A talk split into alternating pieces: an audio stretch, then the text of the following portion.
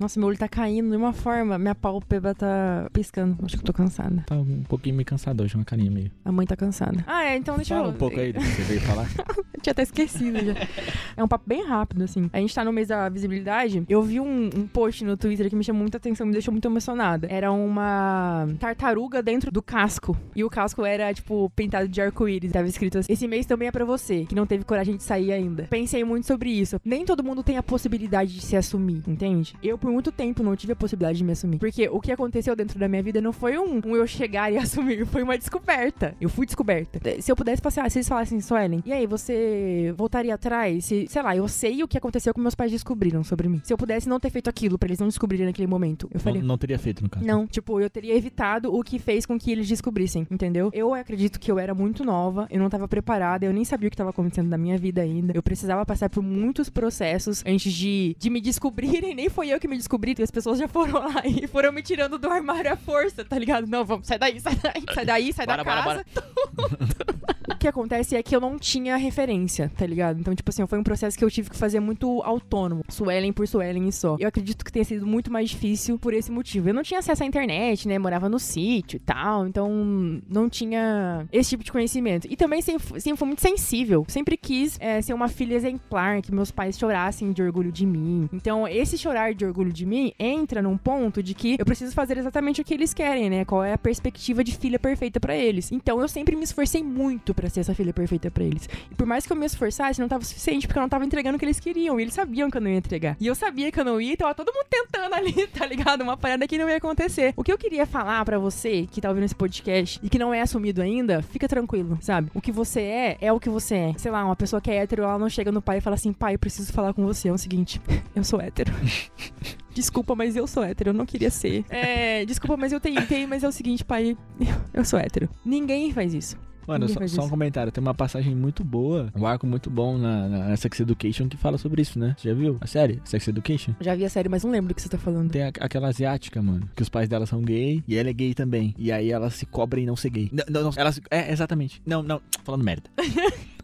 Ela é asiática lá do Sex Education. Os pais dela são gay, tá ligado? É exatamente isso. Ela se cobra em não ser gay porque vão falar que ela foi influenciada, entendeu? Uhum. Então ela tenta ser hétero de toda É, talvez a gente tenha que discutir isso em um outro episódio sobre essa é, É. heterossexualidade compulsiva. É, coloca, tipo, coloca, ela se coloca uma pressão em ser hétero porque vão falar que, os pais, que ela é gay porque os pais dela são gay, tá ligado? Mas essa pressão em ser hétero existe é, mesmo se você tem pais héteros. É, é uma pressão social, tá ligado? Eu- o que eu quero colocar aqui é que existem muitas possibilidades e existem muitas intolerâncias também. Existem lares que são violentos e que podem te destruir não só fisicamente, mas também psicologicamente. E assim, mano, o que eu sempre penso é que como eu poderia ter me cuidado, como eu poderia ter me formado no ensino médio tranquila, sem sair de lá pensando muito louca em arrumar um emprego e não depender dos meus pais e tudo mais, como eu poderia ter ido pra uma faculdade. Eu, hoje, eu entendo, eu já conversei isso até com algumas amigas minhas, que é, dentro de todas as minhas vivências, né, o que mais me atrasou em relação à minha evolução enquanto pessoa mesmo, tá ligado? Sair da escola já ir pra uma faculdade, pá, não sei o quê, não foi a questão da raça, foi a questão da sexualidade, entendeu? Eu não saí de casa porque eu era preta. entendeu? Uhum. E aí, se fosse pra escolher voltar, eu ia fazer tudo de novo, do mesmo jeito? Porra nenhuma. Você que tá passando por esse processo de aceitação, tem que entender que existem as possibilidades e tem que entender também que o processo de aceitação, ele é interno. É, eu conversei muito sobre isso com uma psicóloga minha muito específica, que eu tive problema pra me aceitar, tive muito problema, até hoje eu tenho problema pra falar sobre a minha sexualidade. Quando a gente conversou, eu falava, ah, mas a roupa que eu visto, né, tipo, tem que ter interferência, né, os caras vão ficar falando da roupa que eu visto, e de não sei o que, eu não posso ir pros lugares que eu quero com a roupa que eu quero, porque vão falar, ah, tá usando essa roupa porque é lésbica, porque não sei o que e tal. nananã. A parada é a seguinte, ela virou pra mim e falou assim, Suelen, é, você sabe quem você é. A roupa que você veste não interfere no que você é. Ponto, entendeu? Então, tipo, você não precisa forçar uma parada, sendo que vai te doer, vai te machucar forçar aquilo, sendo que você continua sendo o que você é. Se você se aceita, não importa a roupa que você vista, tá ligado? Você sabe quem você é. Se eu pudesse voltar atrás, já falei isso acho que umas três vezes, mas o que eu ia processar em mim era a minha autoaceitação, entendeu? Porque eu passei tanto tempo buscando a aceitação de pessoas que não iam me aceitar e que não me aceitam até hoje, e eu esqueci de me aceitar. Falar assim, ah, Suelen, por que, que você, sei lá, tipo, ah, não se assumiu antes e pá. É igual eu falei, um hétero não chega num pai e fala, pai, sou hétero. Por que, que um gay tem que chegar no pai e falar, pai, sou gay? Mano, é sua vida, velho. E se eles não aceitarem, tipo, real, mano, eu tô falando isso de uma pessoa que achou que o mundo ia acabar e que a vida não fazia sentido porque os pais não, os pais não aceitavam, sabe? Mano, a vida faz sentido, a vida continua e você vai viver muitas coisas, coisas muito boas e você vai encontrar afeto em outras pessoas. Às vezes nós temos a construção de sociedade que o afeto ele vem, o primeiro afeto que nós temos que receber é o afeto de dentro de casa. Mas eu acredito que não, se você não receber esse afeto, não é porque você é uma aberração, velho. Sabe? É porque ali não é o seu lugar de encontrar o afeto. Não faz isso, mano, porque você vai ficar dando murro em ponta de faca. Tem muita gente que falou comigo, até meus parentes, já algumas pessoas que já sabiam da minha sexualidade, falavam, ah, mano, dá tempo. Tipo, é, é com tempo, mano, faz 11 anos que os meus pais sabem, tá ligado? É uma década. Uma década. E vai ter essa aceitação? Não, eu vou viver a vida toda esperando para ser feliz, porque o discurso de sempre é, não, calma, vai ter aceitação, precisa de tempo, eles precisam processar, não era o que eles esperavam de você, né? Eles também tinham uma expectativa, né? Essa expectativa foi rompida, então eles precisam se adaptar e tudo mais, e pipipipopopó. O que eu tenho para dizer é, primeiro, a expectativa é de quem cria, então é responsabilidade de quem cria a expectativa, tá ligado? E ponto. E às vezes essa aceitação não vai vir. E você não precisa dela para viver. Sexo é vida, mano. Ah, mas dói, dói mesmo. Ah, mas não vai curar, às vezes não cura. Dói em mim até hoje. Tô infeliz? Não, tô feliz com a minha vida. Entendeu? Claro. Mas eu sei os meus limites, eu sei os meus processos, tá ligado? Eu sei o que eu sou. E, mano, é isso que mais importa. Você saber o que você é. Um ponto também que é importante, não só esse de aceitação, mas é o ponto de violência. Às vezes, o fato de você se assumir pode colocar em risco a sua vida. E eu tô falando de vida física mesmo, mano. Quantas vezes a gente vê aí, esses dias mesmo, o cara foi espancado até a morte, tá ligado? Os caras levam lampadada na cara, mano, porque tava com o pai e os caras acharam que era um casal de namorado e levaram lâmpada na cara, velho. Se você não estiver em um ambiente seguro pra passar por esse processo de aceitação, esse processo de se assumir pro mundo, não passe, mano, não passe. Procure uma rede de apoio que seja segura, que você se sinta seguro pra ser você, pra ser feliz, pra viver a sua vida da maneira com que você merece e que você precisa viver, mas não coloque a sua vida em risco, mano, porque às vezes a gente acha que a vida não vale a pena porque as pessoas não nos aceitam, assim, sabe? Mas quando a gente se aceita de uma maneira interna, assim, vale muito a pena, mano, é muito gostoso. É muito gostoso. Ai, que delícia, que delícia ser viado. Ai, ser, ser viado é um arraso. Eu queria pontuar isso mesmo, sabe? Eu não queria falar sobre o meu processo de aceitação, o meu processo de descobrir quem eu sou. Você tava do meu lado sempre, você viu quanto foi dolorido todo esse processo. É uma parada que eu vivi que eu não quero reviver. E eu percebo que muitas coisas que eu vivi eu precisa, eu não precisava ter vivido, entendeu? Sofri muito por buscar a aceitação de outras pessoas e não procurar me fortalecer pra viver a minha vida. Tipo, eu ficava, não, não, mano, mas como que não vai me aceitar? Vai me aceitar sim. Porra, eu sou inteligente, eu estudo, eu trabalho desde quando eu posso trabalhar, eu trabalho. Não vai me aceitar? Eu pago minhas contas. Nunca pedi dinheiro pra nada. Não vai me aceitar? Não vai te aceitar, Suelen. E ponto. Eu, eu acho que, só um, um comentário, acho que quando a gente é adolescente, mano, a gente tem a falsa ilusão por ter os nossos pais e por ter algumas, não só os nossos pais, mas algumas pessoas mais velhas que estão ao nosso redor como referencial, a gente tem a falsa impressão de que essas pessoas estão preparadas ou deveriam estar preparadas pra lidar com qualquer situação. Tá ligado? E elas não estão, mano. Entende? É, a gente discute aqui muito nesse podcast e muito na nossa vida, e é uma pauta que a gente tem discutido muito, é sobre realmente sobre qual é a formação emocional, social, psicológica das pessoas, principalmente da geração que vem anterior à nossa, que é a dos nossos pais. E a gente tem claro aqui pra nossa. Claro, assim, na nossa, na nossa frente, assim, no nosso dia a dia, que há vários buracos, há vários gaps aí nessa formação, mano. Então, mesmo que eles fossem obrigados a estar preparados, eles não estariam, tá ligado? E isso faz com que isso reflita, mano. Então, reflita na sua vida, reflita na sua formação. Eu vejo assim como problemática essa expectativa que eles estejam preparados pra lidar com certas situações. E como você disse muito bem aí, essa reação, além de inesperada, em alguns momentos pode ser até violenta. Então, tome cuidado, tá ligado? Tome Uhum. cuidado, escolha os caminhos que sejam mais leves e mais saudáveis pra você, mano. E essa fita de, de não estar preparado, a culpa não é sua, viu?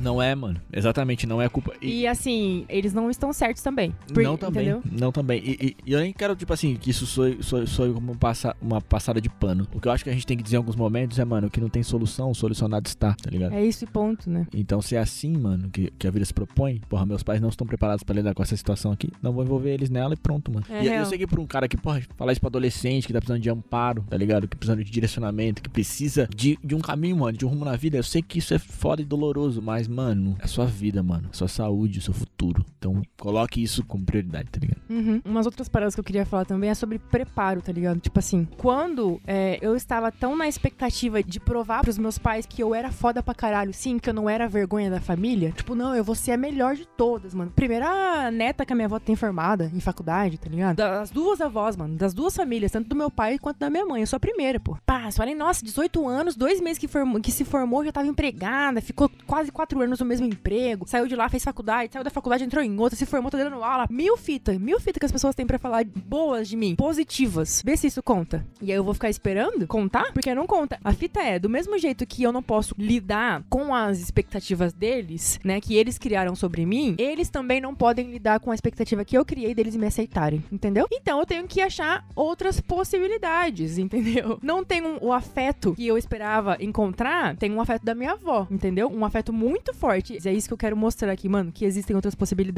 Existem outros outros familiares, existem seus amigos, existe o seu trabalho, tá ligado? Existem muitas coisas que podem te fortificar. Mano, a vida vale a pena, entendeu? O número de suicídio de pessoas da comunidade LGBTQIA+, é muito alta. É muito alta. Pela não aceitação, mano. É o mais foda de tudo, tá ligado? Faz você não ter expectativa de vida, tá ligado? Pra que que eu vou fazer se os meus pais não vão ter orgulho de mim, mano? Faz por você, velho. Tem uma pressão, né, mano? Tem, tinha um professor meu na facu, o Beto, que ele falava sobre essa parada, mano. O, o Beto é, é gay, mano, e ele falava isso. Falava, cara, é muito louco essa pressão que, que a gente coloca na gente mesmo por ser gay, tá ligado? De estudar mais, de trampar mais, de treinar mais, de tudo, mano. Ele era um cara, tipo, que se cobrava em todas as suas áreas, assim, de ser um bom professor, de ser um eu bom profissional. muito assim. De, de ser, e ele era, tipo, todo. E ele ainda treinava, tá ligado? Pá. Então, tipo assim, essa pressão Até estética, né? estética, mano, pode te fazer muito mal, mano. Sim, até hoje, mano. Sei lá, o que eu trato na terapia é isso, mano. Quer falar mal de mim, vai ter que falar só de uma coisa que eu não vou mudar, entendeu? E não tem a ver comigo, não tem a ver com, tem a ver com a sua expectativa. Ponto, mano. Mas aí, vejam só, eu tenho quase 27 anos. E hoje que eu tô conseguindo desenvolver isso. Eu queria muito quando eu tivesse, quando eu tinha 15, que foi que aconteceu todo o processo, que me tiraram do armário à força, quando eu tinha 15 anos. Eu queria que tivesse alguém falando isso pra mim, entendeu? Fica calma, fica tranquila, vai dar certo. A sua vida vai valer a pena, mano. Você vai ser muito feliz. E você não precisa desse afeto em específico, entendeu? É uma dor que vai doer, mas as dores são passageiras. Vai doer, mas vai passar. Igual diz o Saint, né? Vai doer, vai doer e vai sarar, fi. Não é fácil, mano. Mas eu gosto de repetir que a vida vale a pena, mano. E você não é o que as pessoas falam que você é, mano. Você é o que você é. Quando você se aceitar, vai ficar tudo tranquilo. Não precisa, se for. De novo, só pra finalizar agora. Se for seguro pra você e se você quiser, beije a pessoa com que você está em público. Se não for seguro, não faça isso. É, mano. Se não for seguro, não faça isso. Porque você tem que lutar pra viver, a gente tem que lutar pra viver. Eu tenho É que lutar é papo. viver, entendeu? É, a gente tem que combater a homofobia, tem que combater mesmo, tá ligado? Principalmente pessoas héteros têm que combater a homofobia. Porque Sim, quem mano. mata é hétero. Mas o papo é esse, tá ligado? Tipo, a gente tem que combater tudo isso vivo. Então, o que for preciso a gente fazer pra isso, a gente tem que fazer. Outro ponto, só pra fechar aqui, é que eu queria falar, mano, que eu, eu sinto falta de ter amigo viado, sabe?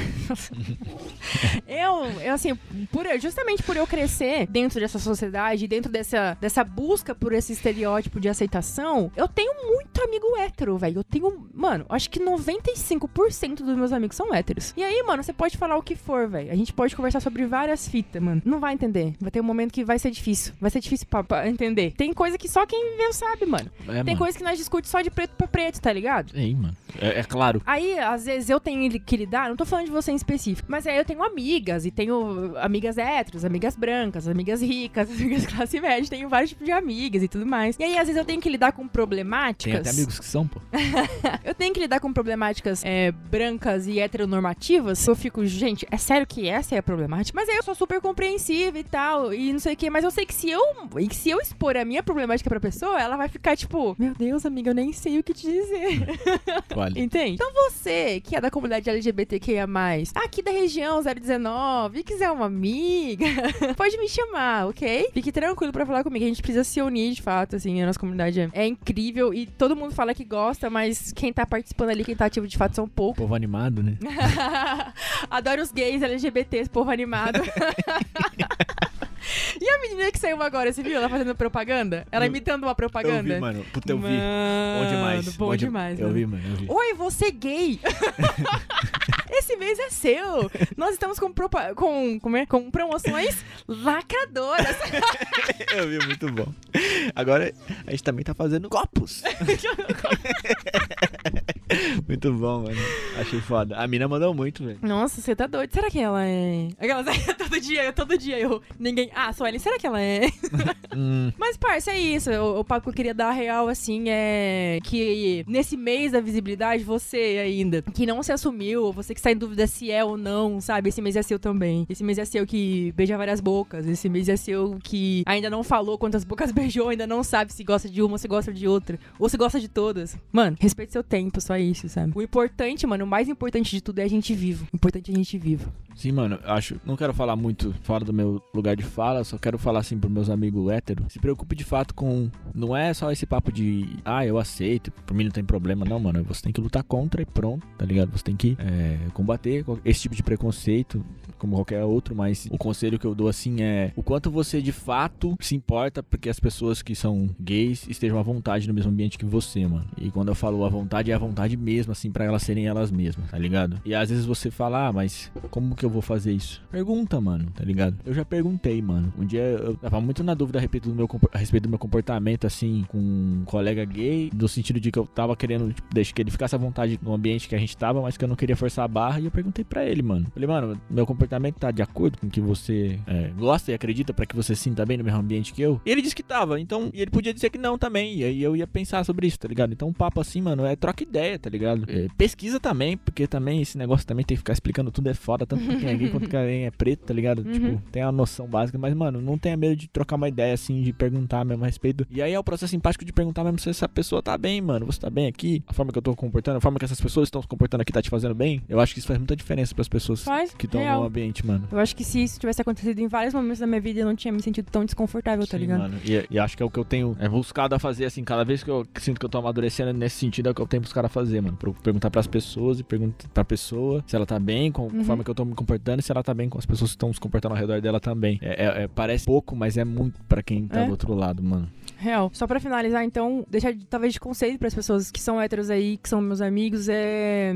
Não me anule, velho. No sentido de que eu sou o que eu sou. Eu sou uma mulher negra e lésbica. Não anula. Eu sou uma mulher, eu me identifico como uma mulher, eu sou cis é, e eu sou lésbica. Não anule isso. O que eu via, por exemplo, muito, muito, que muito, já muitas vezes aconteceu de comportamentos de amigos meus, esquecendo que eu sou uma mulher, entendeu? Achando que tinha liberdade pra chegar pra mim e ser machista porque eu sou lésbica. Não, mano, eu continuo sendo uma mulher. E uma mulher feminista. Então você me respeita.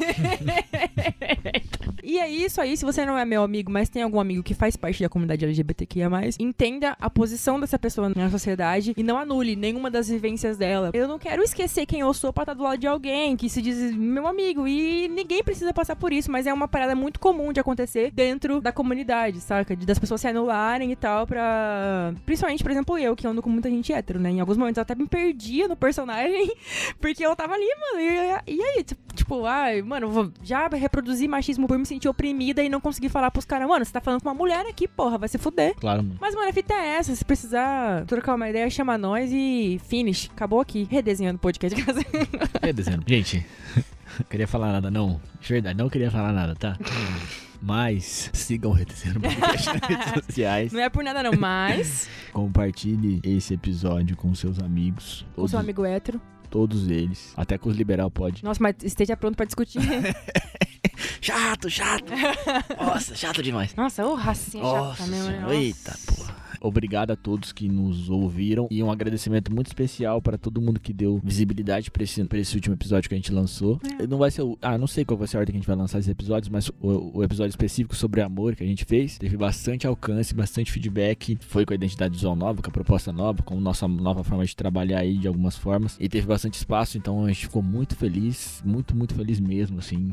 É, e é o que motiva a gente a continuar aí, continuar trabalhando, tá? Então obrigado, viu, gente? Um beijo aí todos vocês. Ai, quem será que me ligou? Um beijo a todos mesmo. Um beijo da Suelen também. Um beijo. um beijo, viu? Beijo, meninas. Obrigado, pessoal. Maravilhoso. Até logo, estaremos de volta. Várias novidades, tá? Beijinho no Sempre. de vocês. Beijo, beijo, beijo. Redesenhando podcast. Tchau. Tchau. O que vão dizer de nós? Seus pais, Deus e coisas tais. Quando virem rumores do nosso amor. Baby, eu já cansei de me esconder entre olhares sussurros com você. Somos dois homens e nada mais. Eles não vão vencer, baby, nada de ser Antes dessa noite acabar, dance comigo a nossa canção.